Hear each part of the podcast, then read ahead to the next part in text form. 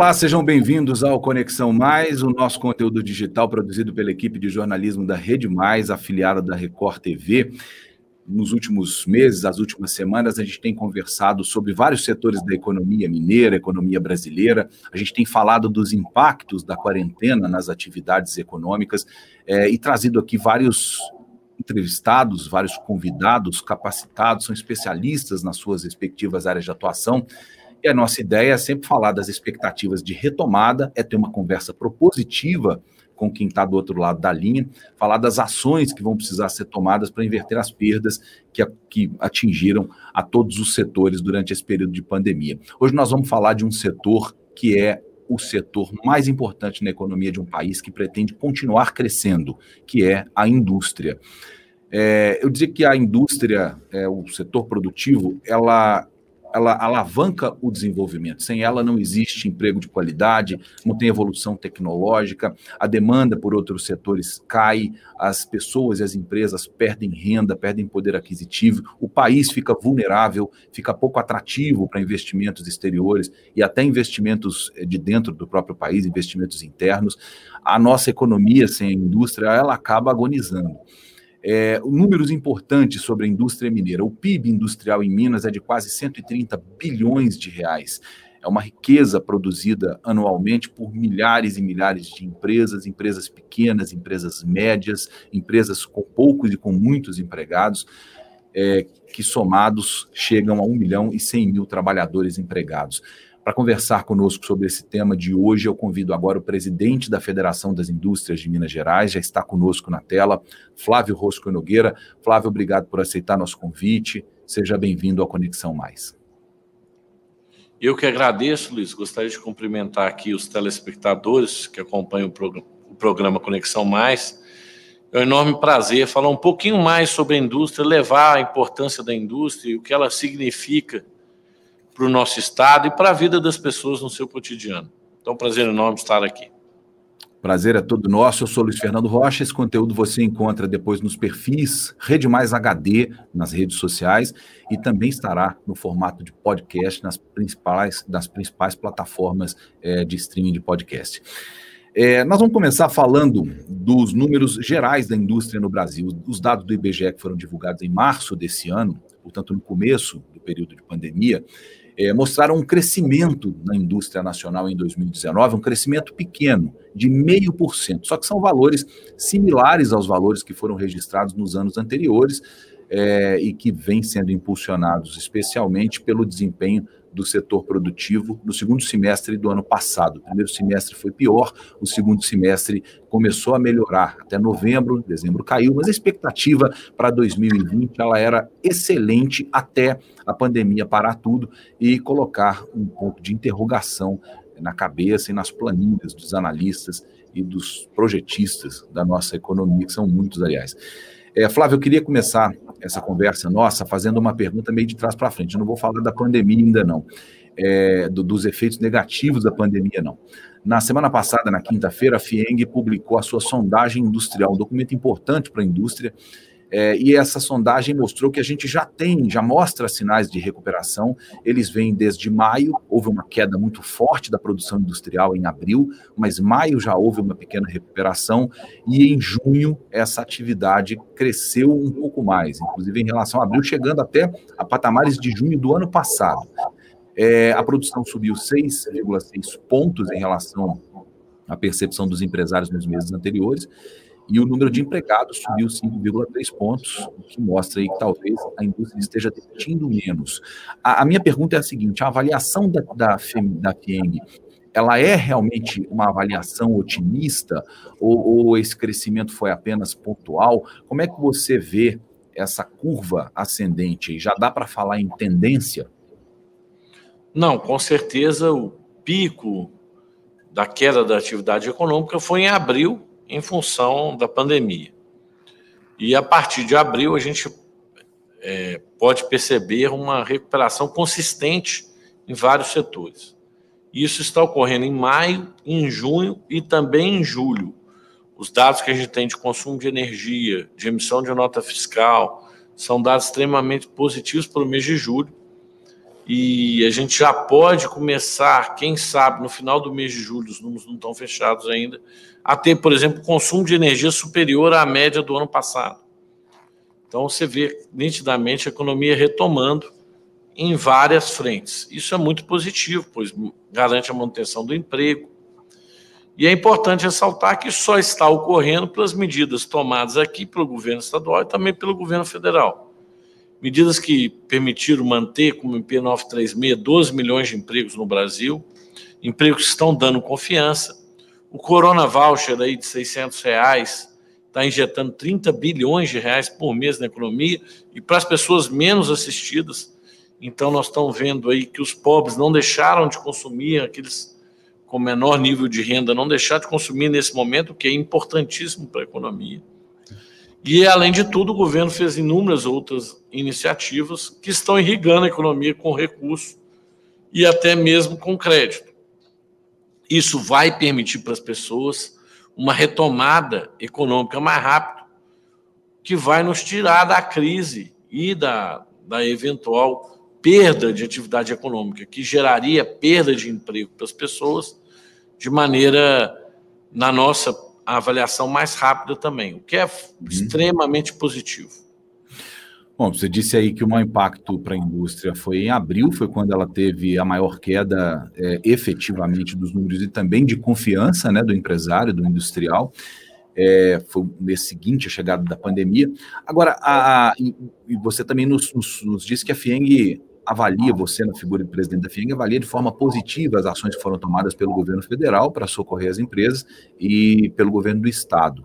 É, você acha que o fato do Estado ter reconhecido a indústria como atividade essencial logo no começo da pandemia ter possibilitado a volta das atividades com os cuidados necessários é, ajudou também a indústria a entender como esse processo poderia ser controlado?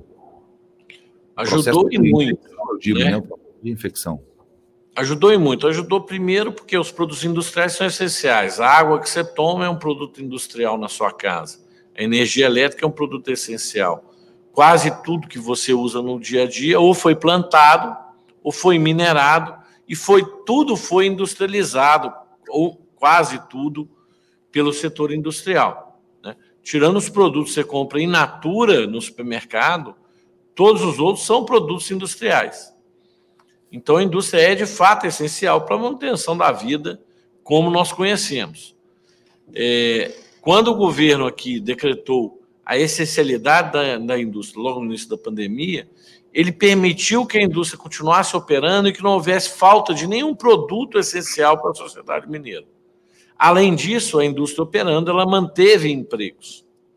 E um outro fator também, se a gente for analisar em Minas Gerais, nós não tivemos nenhum caso de indústria com um número significativo de contaminações de Covid durante toda a pandemia. Nós já estamos aqui com quatro meses de pandemia.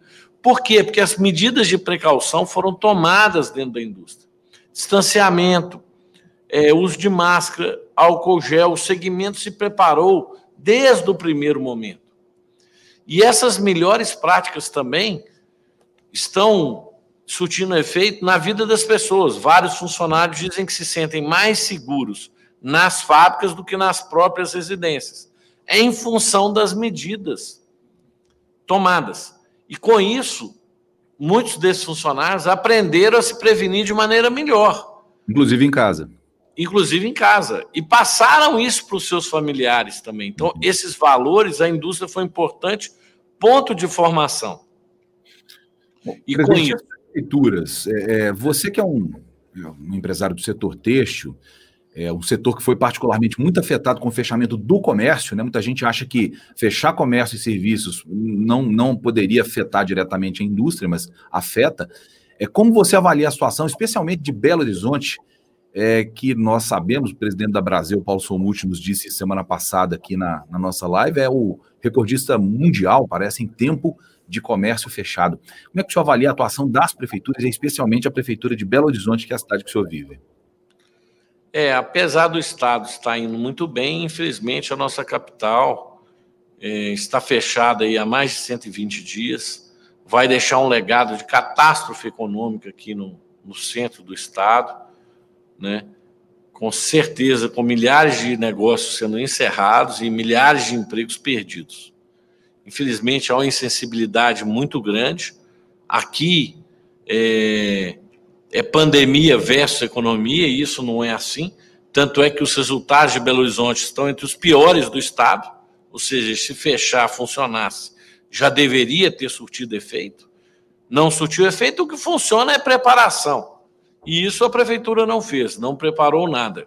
prefeitura Planejamento.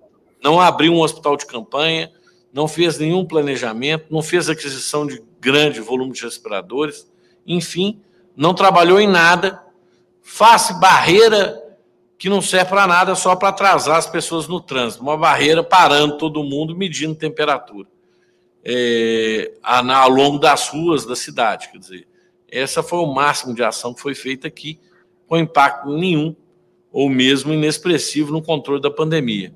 Mas permanece a cidade por mais tempo fechada no mundo, que é um absurdo. É. O setor produtivo não pode se calar diante de tal é, atrocidade que não tem gerado nenhum resultado, viu, Luiz? Vamos aqui dizendo, se fosse gerar, nós estaríamos apoiando, mas o uhum. fato concreto é que não gera. Tanto é que ninguém no mundo teve essa abordagem só mesmo a nossa capital. O, nós vimos semana passada que a CDL, junto com algumas outras instituições em Belo Horizonte, protestaram publicamente contra a falta de diálogo. É o mesmo sentimento que a FIENG tem? A FIENG está sendo chamada para conversar sobre essas medidas? É, a gente pode dizer o seguinte: a gente é chamado para conversar, a gente fala, fala, fala e ninguém escuta. Então, a chamada do diálogo, eu acho que só para dizer, não, nós tivemos reunião com eles, nós ouvimos eles. Só que de efeito prático, eles continuam como estava antes da reunião. A gente fala, fala, fala, e a conclusão final nada vai ser feito, vai continuar do nosso jeito, porque saúde é mais importante. Como se nós estivéssemos contra a saúde. Tanto é que todo setor produtivo, ali no início, apoiou o, fechamento de algumas atividades, enquanto não havia uma preparação do Estado. Essa preparação já devia ter ocorrido, e a realidade hoje é que quase toda a população já tem máscara disponível. Né? É, a só a máscara reduz em 95% o risco de contágio. Uhum. Você não tem por que deixar parte do comércio sendo destruído. Lembrando que você simplesmente está transferindo esse comércio para o comércio que está sendo aberto, porque supermercado, farmácia está sendo aberto, e você vê esses segmentos crescendo muito em detrimento do pequeno negócio. Porque quem está fechado é a papelaria da esquina, é a pequena loja de confecção. E é que Esse... emprega mais, né? São os que mais empregam no Brasil, são os pequenos, né? Perfeito. E algo inadmissível, né? É, empregos frágeis que estão aí há 120 dias sem trabalho, sem perspectiva. E o pior, Luiz, é sem menor perspectiva, porque a prefeitura não tem plano de nada. É, como não tem planejamento, não tem data prevista para abrir, né? Se fala é, em exato. platô, é, mas esse platô pode ser infinito, pode estar sendo é. empurrado para frente de forma infinita. infinito e é o que nós constatamos na pandemia, né? O auge da pandemia ia ser em maio, depois ia ser em junho, depois ia ser em julho, agora vai ser em agosto. Quer dizer, a verdade, ninguém sabe quando é que vai ser o auge.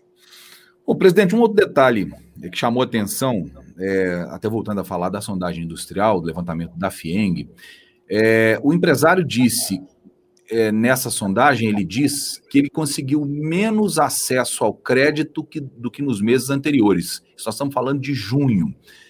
É, mesmo com a liberação de dinheiro do governo federal, com o Pronamp, com tudo que a gente já, já tem conhecimento aí, vem tratando dessas, dessas medidas, né?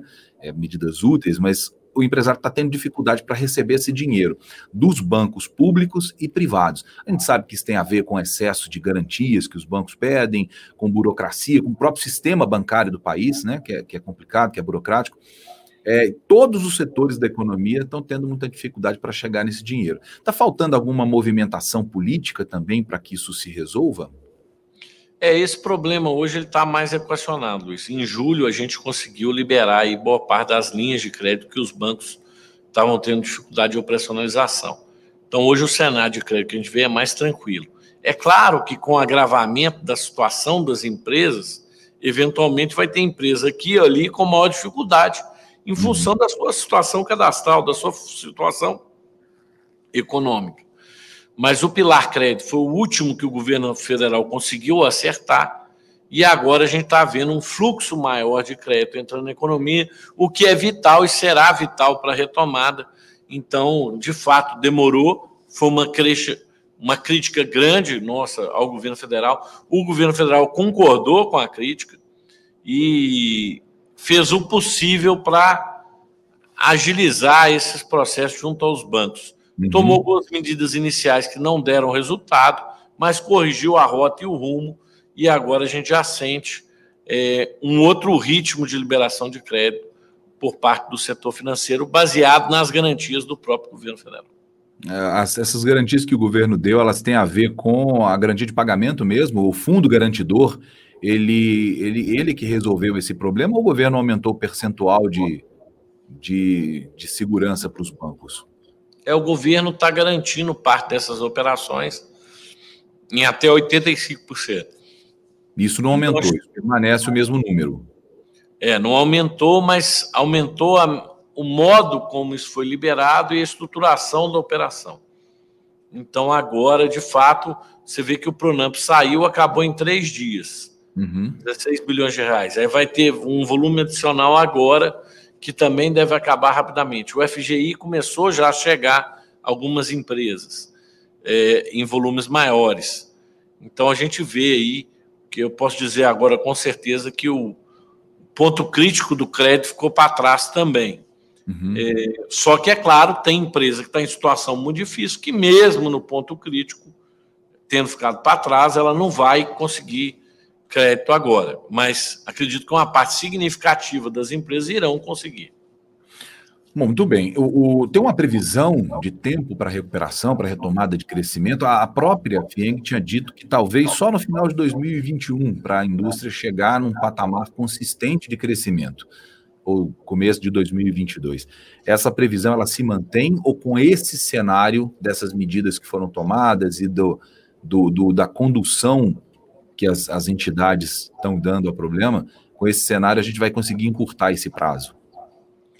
Não, nós estamos mais otimistas, né? Eu acredito que a gente vai ter uma recuperação mais rápida do que imaginado, muito em função dessas medidas tomadas aí pelo governo federal que afeta o Brasil inteiro.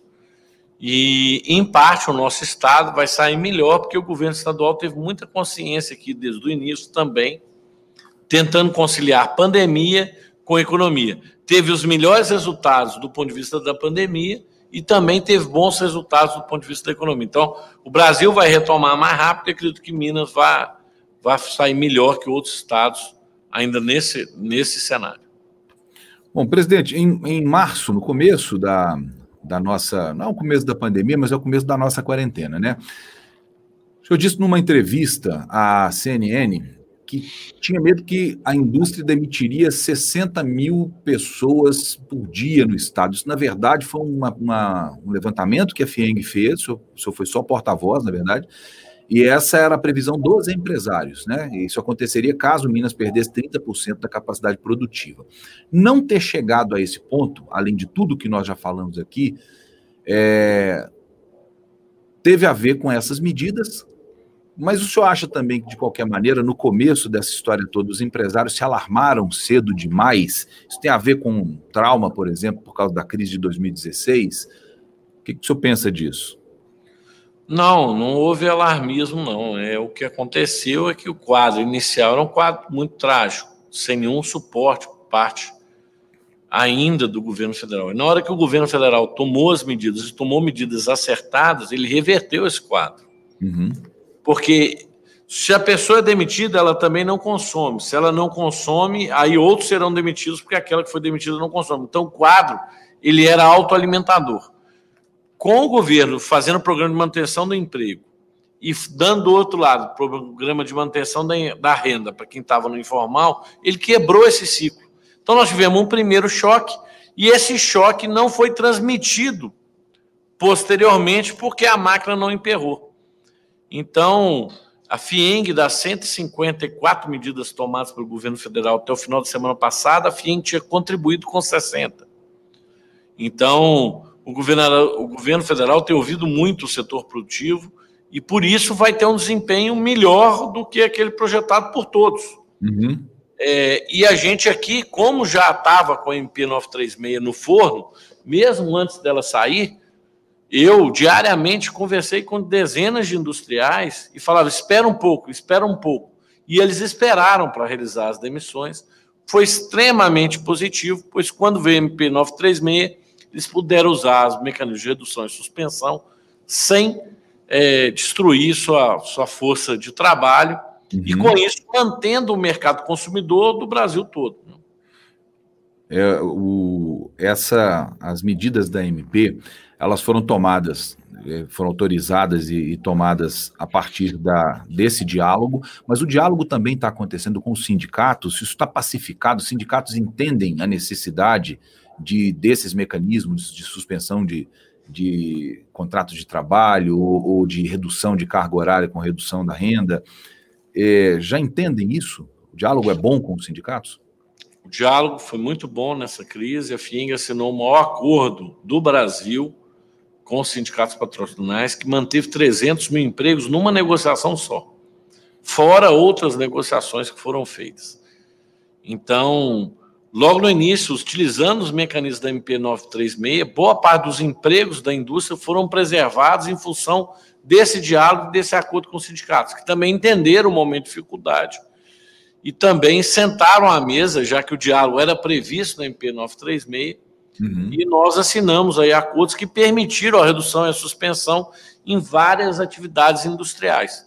Com isso, os empregos foram mantidos e a economia ficou circulando. E emprego é tudo. Né? Emprego é. pra, para os trabalhadores não é só a renda salarial, é a dignidade, é a segurança que ele tem. Estabilidade. Então, a manutenção do emprego foi vital na economia. Ela é mais relevante do que o programa de renda adicional. Os 600 reais. Está empregado, está empregado de maneira consistente, sem necessidade de apoios do governo. E está produzindo, né, presidente? E está produzindo e tem essa dignidade, né? Você não está recebendo uma ajuda de alguém, é fruto do seu trabalho. Bom, a gente falar de indústria não tem como falar, não tem como não falar da China. Eu quero até introduzir esse assunto, mas eu vou te fazer uma outra pergunta primeiro. Praticamente todas as empresas do setor sofreram algum impacto. A gente viu várias pesquisas aí da, da FIENG, da Fiesp, da CNI.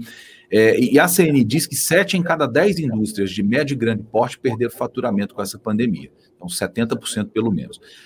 Aí os empresários dizem é, que o, o maior problema continua sendo a demanda interna insuficiente. É a reclamação presente em todos esses levantamentos como a maior reclamação dos empresários brasileiros, dos industriais brasileiros. A demanda interna ela é pequena para os produtos que são feitos nas indústrias. Certamente essa demanda foi afetada mais ainda com as medidas de restrição, só que isso é algo que já vinha incomodando, isso não tem a ver só com a pandemia, né? É, vem, tem a ver com o ritmo baixo de crescimento da atividade econômica do Brasil nos últimos anos. Né? Esse ritmo baixo dificulta a expansão dos negócios e evolução. É, claro que a pandemia veio agravar no momento que a gente acenava com uma recuperação mais rápida, né? uhum. infelizmente. E é claro, a concorrência internacional e predatória que os chineses vêm fazendo com a indústria do mundo inteiro afeta de maneira geral todos os segmentos industriais. Né? É, felizmente, a pandemia trouxe um outro fenômeno, que é um câmbio mais desvalorizado, que favorece a competitividade da indústria brasileira. Mas nós temos que tirar do ombro da indústria brasileira o famoso custo Brasil, que é um custo caríssimo. E o custo Brasil, eu não estou falando só os impostos, não, estou falando custos ocultos. Logística, por exemplo. Logística, por exemplo, energia você tem quase 20% da conta de energia subsídios a outras atividades, que deveria ser tributo e não é. Uhum. Então, por exemplo, a política de incentivar a baixa renda com energia mais barata, quem paga são os outros consumidores. Só que isso tinha que ser um tributo. Por não ser tributo, você embute o custo naquela atividade. E Vira o produto estrangeiro, quando entra no Brasil, não paga aquele custo. Se fosse tributo, ele pagaria. Então, você tem custos ocultos dessa natureza, chegam hoje a 16% do custo industrial. e fazem com que as empresas percam capacidade de exportar e até mesmo de competir com os produtos importados. E como a China faz o oposto, aqui nós honoramos aquilo que é produzido aqui. A China subsidia em algumas cadeias o que é produzido lá. Você tem forças é, em sentido contrárias que se somam, né? Um dá subsídio e o outro dá um peso na produção. Então a vantagem competitiva do produto chinês aqui acaba ficando muito grande. E esse é o cenário que nós temos que consertar, pelo menos fazendo a nossa parte. A, a, a Como é fazer a nossa parte? É tirar esse custo Brasil do setor produtivo e torná-lo mais equilibrado é, entre as produções entre países. Bom, eu, eu foi exatamente para a gente chegar nesse ponto que eu fiz essa introdução. O senhor entendeu é, é, exatamente o que, que, eu queria dizer. É, e eu queria te perguntar o seguinte: o, você acha, Flávio, que o mundo, o Brasil, na verdade, é, o mundo está mais atento agora às eventuais ou às possíveis práticas de dumping da China? É, falou do mercado predatório, né, a forma como algumas negociações para fornecimento de produtos hospitalares aconteceram aí na hora que os países mais precisaram e esses produtos vinham de lá, da China, a forma como foi negociado isso e a forma como eles têm agido com, com é, colocando produtos mais baratos que o mercado local para entrar no mercado e acabar destruindo empresas que já estavam há muito tempo. Aconteceu isso com a indústria de brinquedos no Brasil. Você acha que o mundo está mais atento a isso agora? Acho que com certeza a pandemia trouxe luz a esse ponto. A China, ao longo dos últimos 30 anos, vem concentrando uma parte significativa da produção industrial mundial. E vários segmentos hoje são totalmente dependentes do fornecimento chinês. E ela fez isso com práticas, sim, de dumping e com práticas desleais de comércio. E os países foram aceitando dentro do conceito de liberal. Não é liberal, concorrência. Só que é concorrência, situação injusta. Isso não é liberalismo. E, na verdade, tem todo um projeto por trás disso da China. Tanto é que os segmentos onde ela controla, depois que ela causa o dumping generalizado e destrói boa parte do segmento industrial desses países, ela sobe o preço daqueles produtos. E aí toda a sociedade passa a pagar mais caro. Então a política chinesa é essa. E nós vimos isso de maneira clara na pandemia, onde respiradores que eram vendidos antes da pandemia por 5 mil dólares estavam sendo comercializados aí por 50 mil dólares. Quer dizer, vários produtos que tinham que chegar até aqui não chegaram. Quem resolveu o problema? A indústria brasileira. Então, a gente diz que é, essa crise, com certeza, serviu para mostrar a relevância estratégica de você ter uma indústria local. Uhum. Ora, se isso para nós sempre foi muito claro, acredito que para a sociedade agora ficou mais claro. Nós não podemos depender totalmente do fornecimento de um único país, porque esse é. país tem seus interesses. E na hora do auge da pandemia, o Brasil não estava na prioridade da China em nenhum momento.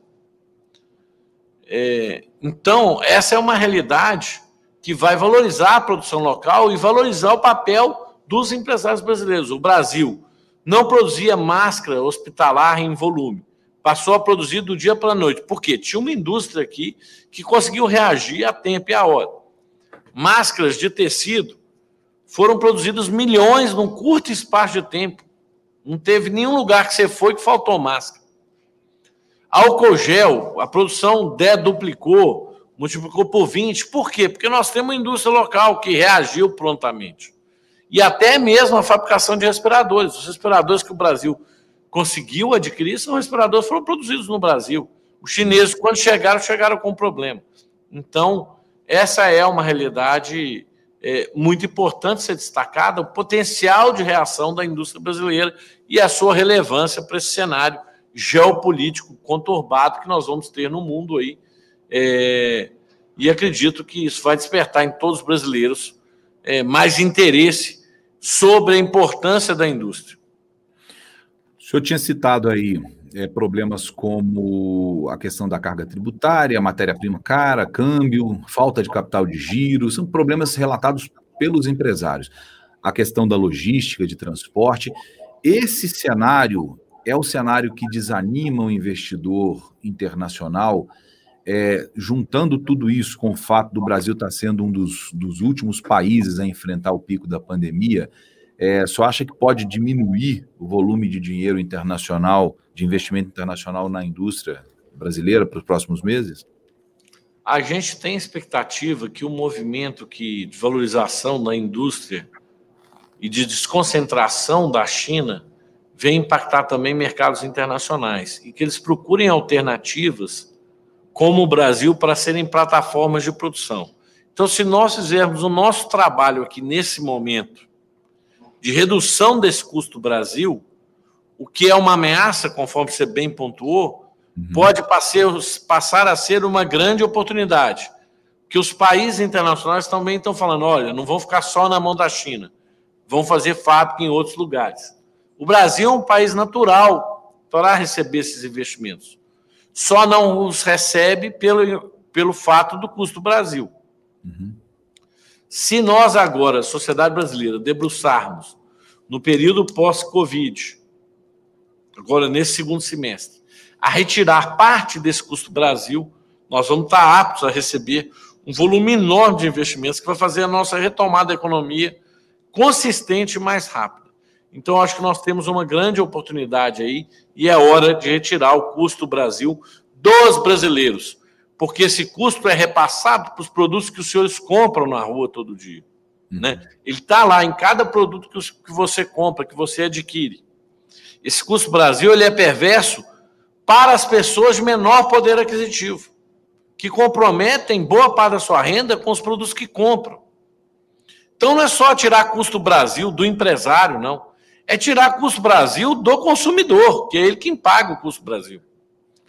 Então isso é muito relevante. E para essa mesma pessoa consumidora, ao retirar o custo Brasil de quem produz no Brasil, vai gerar mais emprego para esse consumidor aqui dentro do Brasil e menos espaço para os produtos importados ocuparem espaço.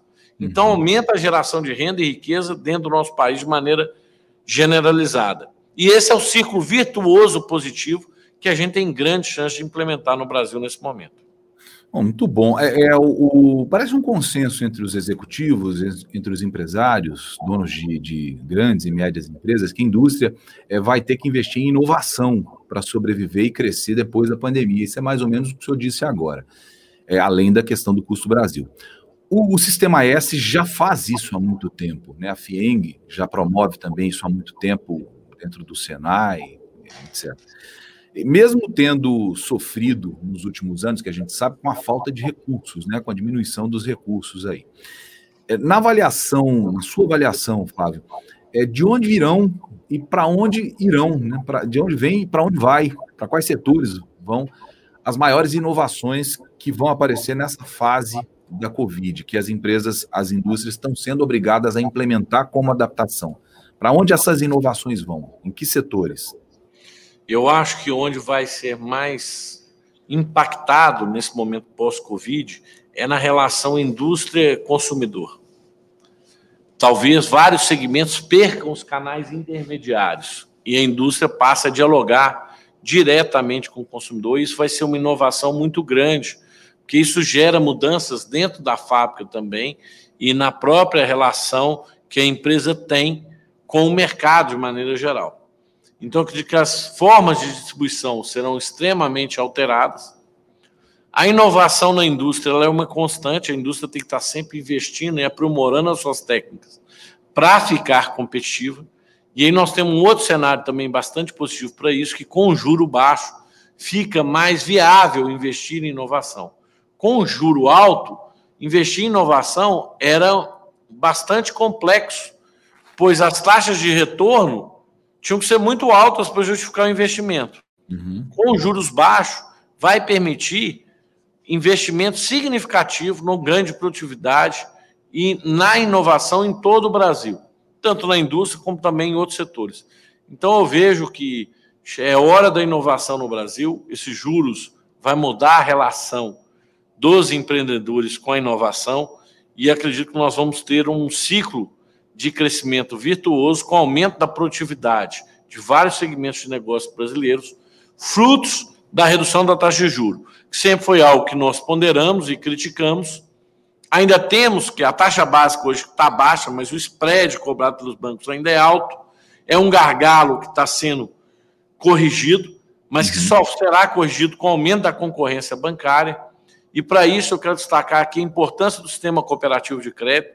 Ele é que pode alavancar de maneira mais rápida essa concorrência bancária. Ele vem crescendo muito no Brasil, mas com certeza vai se acelerar agora nessa fase. E isso é vital para que não somente a taxa de juros seja baixa, mas que o spread também seja baixo e que com isso os empreendedores e também a própria população tenham acesso a financiamento barato. Na construção civil, nós vamos ver uma revolução com esse juro mais baixo, um ciclo de explosão de construção em vários segmentos. Eu tenho muita confiança nisso e acho que nós vamos ter um. Estamos com as bases lançadas para um ciclo de crescimento sustentável do Brasil por mais de cinco anos. Cabe a nós fazer o nosso dever de casa, que são a retirada do custo Brasil, reformas pequenas no Estado e também as reformas estruturantes. As reformas como da Previdência, tributárias, o efeito delas é, para esse crescimento, o senhor avalia que, que seja essencial, sem elas não dá para crescer mais do que já vinha crescendo o Brasil? Com certeza a reforma mais relevante nesse momento é administrativa nós temos que reduzir o tamanho do Estado e o custo do Estado para o cidadão. Quando eu falo reduzir o tamanho do Estado, eu quero que o telespectador saiba, eu não sou contra o Estado, é que o Estado é menos eficiente, de maneira geral. E você paga essa conta ao arrecadar os tributos. E os tributos estão em tudo que você consome. É desde o IPTU, do IPVA do carro, do imposto do carro, do imposto da casa que você compra, do imposto da abobrinha que você compra no supermercado, de qualquer produto industrializado, está ali o custo do Estado. E toda vez que o governante fala com você, olha, vou aumentar imposto para o empresário pagar mais, para investir em saúde e segurança, ele está falando a mentira. Porque quem paga o imposto é o senhor que compra o produto, porque o empresário embute esse imposto no custo, que não tinha como ser diferente. Então, o senhor que está pagando pelo potencial aumento na saúde e na segurança. E o que, que a gente vê na realidade? É que não melhora a saída de segura, saúde e segurança, porque o Estado é ineficiente ao gastar esse recurso. Então ele te conta outra mentira. Primeiro ele contou mentira quem ia pagar era o empresário. Mentira, quem está pagando é você. Depois ele conta outra mentira que esse recurso vai para a sua saúde e sua segurança. Ou educação. Mentira, porque vai para os gastos da mazela do gasto do Estado sem qualidade nenhuma. Tanto é que todo mundo que pode pagar, paga plano de saúde, porque não quer ficar no SUS. Só é. não tem plano de saúde quem não pode pagar.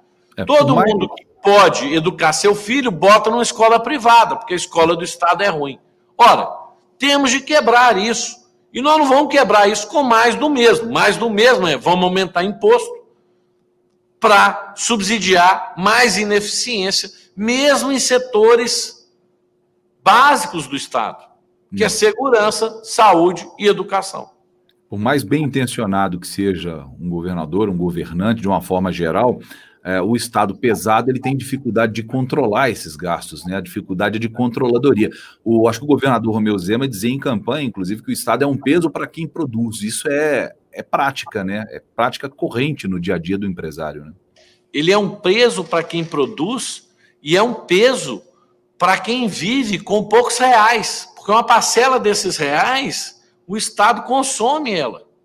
O governador Zema está tentando aqui de maneira hercúlea aqui fazer a reforma da previdência do Estado. Foi feita no Brasil todo, com uma grande dificuldade. Ora, sem a reforma da previdência, nós vamos, não vamos ter recursos nem para pagar os funcionários dessa própria previdência. Uhum. O Estado já gasta por ano um valor de tem de déficit mais de 20 bilhões de reais só com a previdência pública, para pagar a previdência para uma parcela pequena de mineiros. Nós precisamos dessa reforma, como precisamos de um Estado mais eficiente também. Tem sido as propostas do governo. É hora da sociedade implementar. Porque nessa hora, Luiz, só quem grita é quem está sendo mexido no seu queijo. E a uhum. população não entende que o queijo dela é mexido todo dia. Todo dia, na hora que você tem que comprar um produto, estão mexendo o seu queijo, porque o imposto está lá. E o imposto que está lá hoje já não é suficiente para manter esse Estado que está aí. Como é que nós não vamos fazer a reforma? Mas só quem grita é quem o queijo está sendo mexido, uma pequena parcela da população, que também tem que entender que a reforma da Previdência hoje é favorável para o servidor público. Se ela não vier agora, o que vai acontecer é o inadimplemento. É o Estado voltar a não pagar. Então ela é vital, assim como foi feito no governo federal, que seja feita aqui em Minas Gerais. E a gente defenda que o Estado tenha a menor atuação possível, mantendo para aqueles serviços básicos a melhor qualidade possível também. Isso passa pela privatização da CEMIG, que o governador Romeu Zema tem defendido. É, é, o senhor falou mais cedo do custo da energia, né, que a indústria paga mais energia do que outros setores é, e que não se justifica porque essa energia é cobrada na conta, como energia mesmo, um percentual maior da conta e não um tributo. É, uma eventual privatização dos serviços de uma CEMIG poderia mudar essa realidade? Eles vão ter interesse em, em modificar isso e baratear o custo? Olha, tem uma coisa que é dada, Luiz, eu não vou falar de empresa específica. O Estado brasileiro é mau gestor, ponto. Se ele é mau gestor, que ele faça o mínimo possível. Então não é privatizar a empresa A ou B, é privatizar todas. Porque esse papel do Estado não é ser empresário. Ele pode até ter esse papel de fomento num curto espaço de tempo, quando foi com a criação da CEMIG, por exemplo. Mas depois isso perde sentido. E isso drena recursos de todo o Estado. Né? Por isso que o consumidor não sabe, mas a economia, a energia de Minas é uma das mais caras do Brasil. Uhum.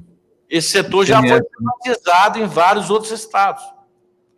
E aqui ele continua sendo do Estado. Eu estou aqui dando um exemplo. Por que, que o, o Estado é mau gestor? Porque não tem meritocracia.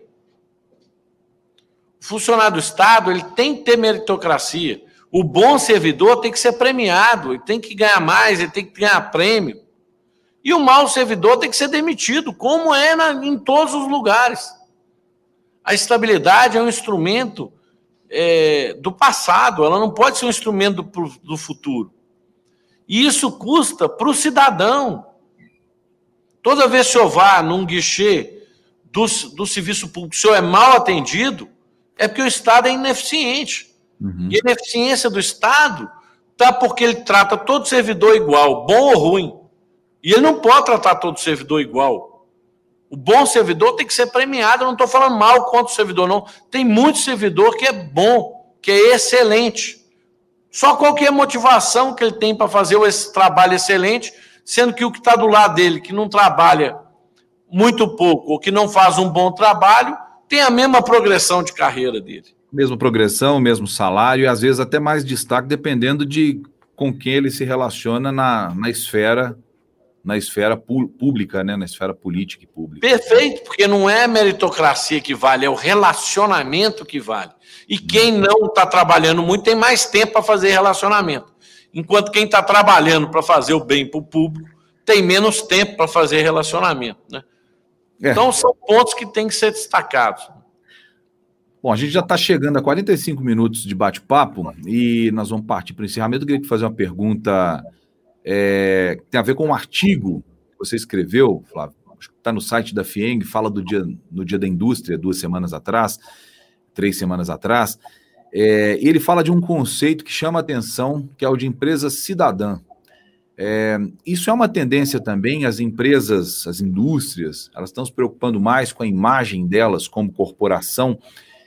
E isso, no nosso processo futuro de retomada, nós já falamos de inovação, já falamos de custo, mas isso também vai ser um diferencial que pode ajudar as empresas a crescerem no futuro, o, o conceito de empresa cidadã? Com certeza, e no segmento industrial essa mudança é mais fácil de ser percebida, porque a indústria ela é investimento de longo prazo. Então, quando ela se instala em algum local, por exemplo, em Varginha, aí, que é a sede da nossa transmissão, quando ela se instala lá em Varginha, ou em Montes Claros, ou em Juiz de Fora, ela casa com aquela cidade. Ou seja, se aquela sociedade vai mal, aquela indústria que está lá vai mal. Se a educação lá é ruim, a qualidade dos trabalhadores vai ser ruim. Se tem problema de infraestrutura, os produtos para serem quadros, esquadros terão problema.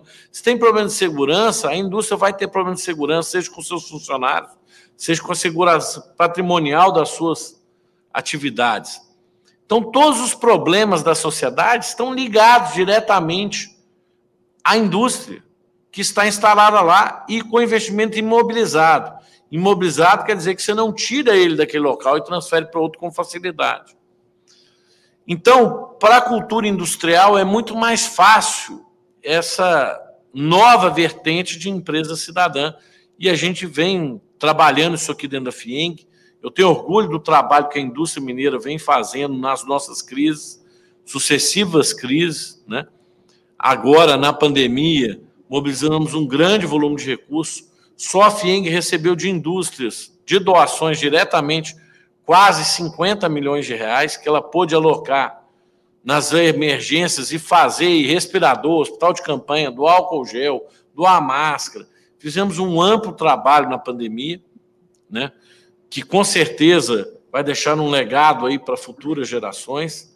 Além disso, as indústrias fizeram um amplo trabalho com a coordenação da, da própria FIENG de desenvolvimento das suas localidades que não entrou na doação do nosso plano e que já cedeu mais de 300 milhões de reais, em que indústrias conseguiram reformar hospitais, doaram respiradores locais, fizeram atuações conjuntas com os municípios.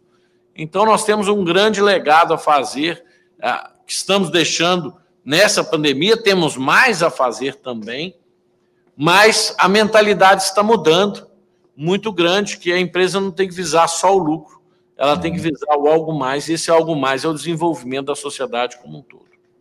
É uma, é uma sem dúvida nenhuma, uma vertente de cidadania. Presidente Flávio Rosco, presidente da Federação das Indústrias de Minas Gerais, da FIENG, mais uma vez, muito obrigado por participar conosco aqui do Conexão Mais. Foi uma conversa bem produtiva. A gente espera poder contar com você em outras situações também aí para trazer um panorama, quem sabe daqui a mais algumas semanas, com números positivos também é, da indústria para o mês de julho. Muito obrigado. Eu que agradeço, Luiz, e conto com isso. Tenho certeza que a indústria vai dar uma dose de contribuição nessa retomada significativa e não vai decepcionar os mineiros e brasileiros. Um grande abraço a todos. Grande abraço, parabéns pelo trabalho feito aí à frente da FIENG. Muito obrigado.